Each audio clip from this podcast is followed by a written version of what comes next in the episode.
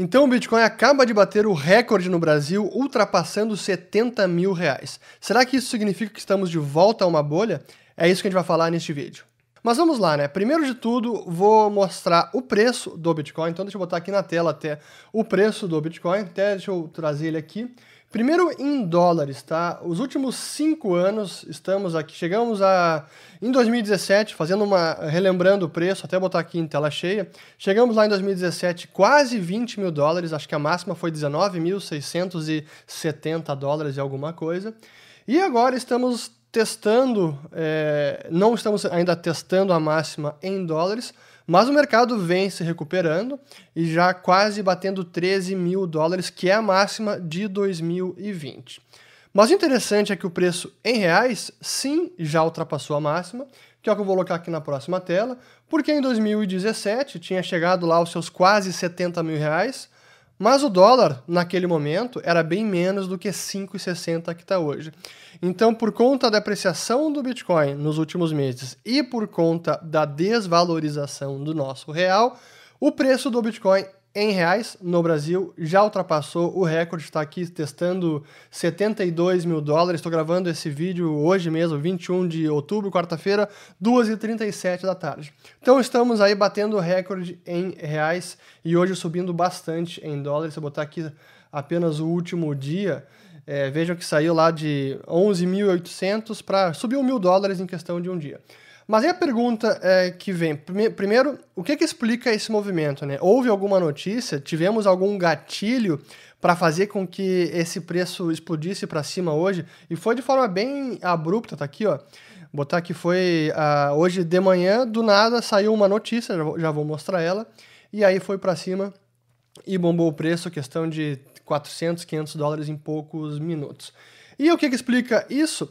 Foi a notícia do PayPal, gigante de pagamentos de tecnologia, que sim está lançando um novo serviço que permite aos usuários comprar, é, guardar e vender criptomoedas, Bitcoin e mais algumas moedas. E aqui tem a notícia, então eles explicam bem.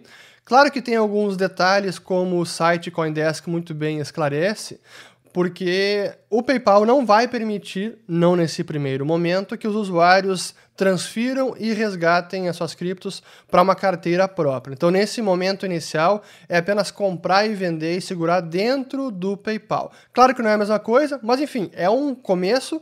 E é importante porque o PayPal tem 346 milhões de usuários, como mostra aqui, ativos e permite que 26 milhões de comerciantes é, uh, vão permitir que 26 milhões de comerciantes aceitem cripto também como forma de pagamento. Então não dá para ignorar essa notícia de forma alguma.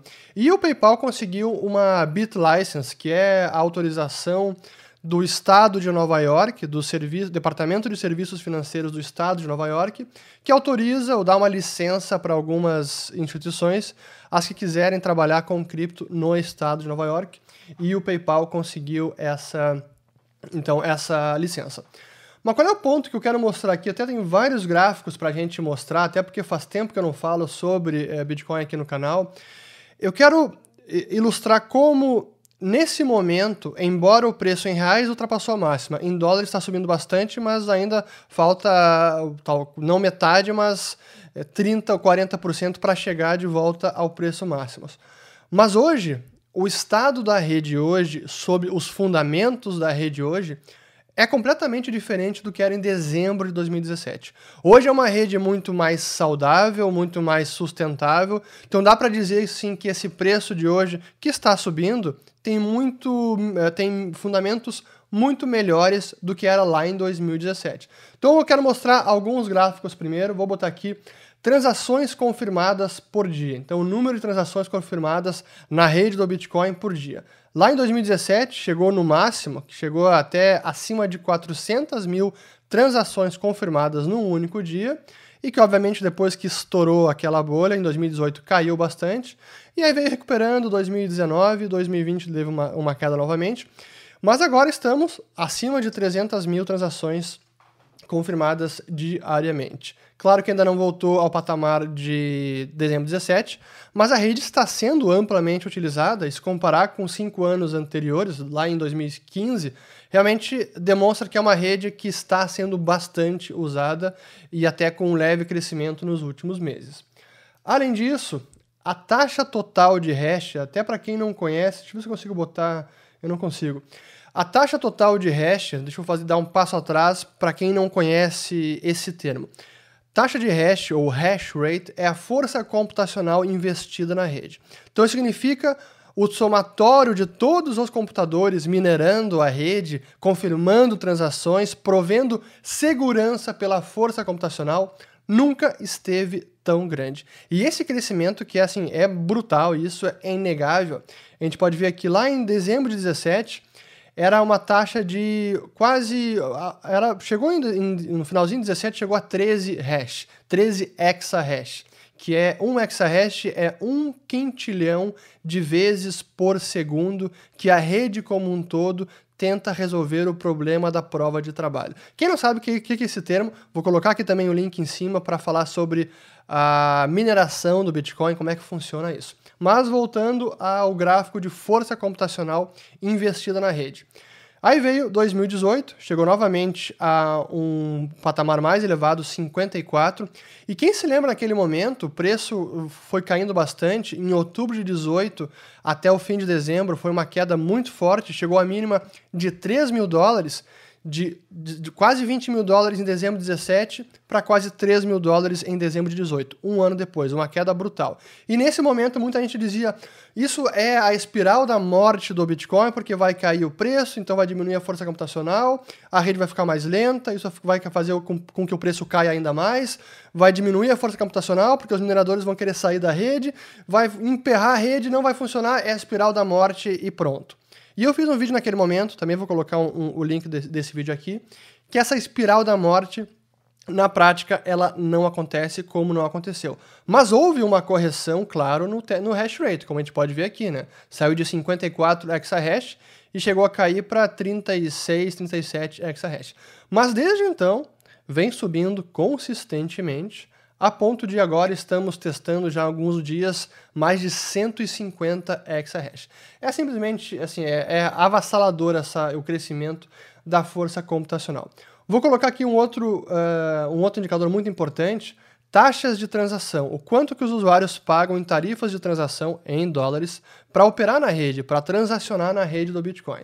E esse foi um claro sinal de de congestionamento na rede, e aí estava mais, uma, mais um indicador que sinalizava aquela bolha em 2017, porque as tarifas chegou em algum momento acima de 30 dólares. Para fazer uma simples transação na rede do Bitcoin, acima de 30 dólares. Então, claro que alguma coisa estava muito errada. E depois as tarifas caíram bastante e hoje estamos ali com ao redor de 2 dólares ou um pouco menos é, a tarifa por transação bem menos do que estava lá. Então, aqui também mostra uma rede que está sendo usada, mais demandada, mas não naquele congestionamento impressionante que teve em 2017. Mais um gráfico aqui também, aqui a contagem de transações no chamado mempool, que é a quantidade de transações que estão aguardando de serem confirmadas na rede, e aqui há um backlog, né, uma carteira de transações para serem confirmadas, mas nem perto do que foi lá em 2017, que tinha quase 180 mil transações pendentes de confirmação, porque a rede estava congestionada. E a mesma coisa aqui, o tamanho do mempool agora em megabytes. Aí não vou entrar em tantas tecnicalidades porque que isso é importante, mas também demonstra que lá em 2017 estávamos com 140, 137 megabytes de confirmação e agora está bem menos 14. Né? Então também caiu, a rede está sendo usada, tem transações pendentes de confirmação, mas nada que sinalize um congestionamento, um excesso de uso, uma preocupação. E agora, por fim, aqui são é, indicadores da própria rede do Bitcoin. Agora vamos entrar em valor de mercado para também mostrar um pouco de como é, está a rede em termos de market cap ou valor de mercado. Esse é um site bem interessante que é o Coinmetrics, coinmetrics.io, e aí tem a parte de gráficos da rede aqui, Network Charts, que é bem interessante. Então aqui tem o preço do Bitcoin, está em dólares, mas eu vou botar aqui o valor de mercado do Bitcoin. Para quem não sabe, o valor de mercado é simplesmente o total de bitcoins que foram criados, que estão em circulação, quase os seus 20 milhões de bitcoins, vezes o preço do momento. E isso nos dá o market cap. Então aqui a gente tem o market cap do Bitcoin, deixa eu voltar, que chegou na máxima lá em 2017, acima de 300 bilhões de dólares, e que agora, claro que subiu, mas ainda não está próximo de bater aqueles 300 e tantos milhões, bilhões. Estamos em 210 bilhões. Então, valor de mercado, estoque de, de moedas vezes de unidades vezes o preço unitário.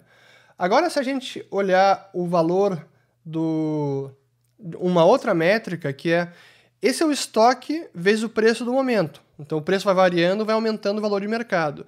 Mas uma outra métrica interessante é ver o, o, o estoque de cada moeda mas de moedas, mas multiplicado não pelo preço do momento, mas sim pelo preço que elas foram transacionadas, ou que elas foram movimentadas no blockchain. Então isso dá uma ideia de valor realizado, porque houve uma transação ao preço vigente daquele momento.